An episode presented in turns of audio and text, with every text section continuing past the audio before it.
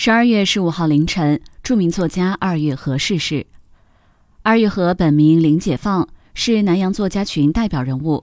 因其笔下五百万字的帝王系列《康熙大帝》《雍正皇帝》《乾隆皇帝》三部作品，被海内外读者熟知。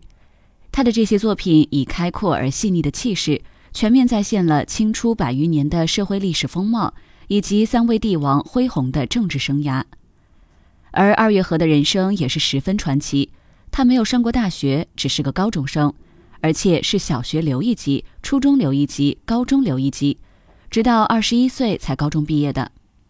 从小喜欢特立独行、率性而为，不受成规约束，这既是天性使然，也与后天的环境有关。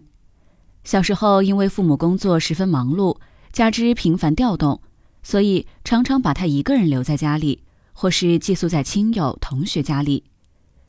多看书，多学习，是二月河父母教育儿子的口头禅。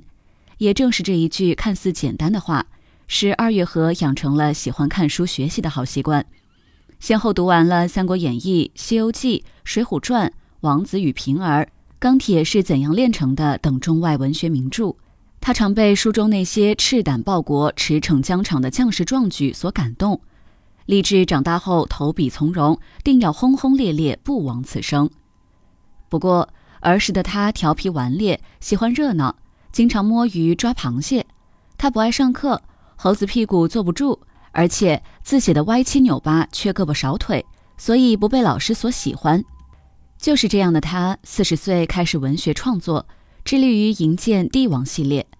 他的突出成就是创作清代帝王系列历史小说。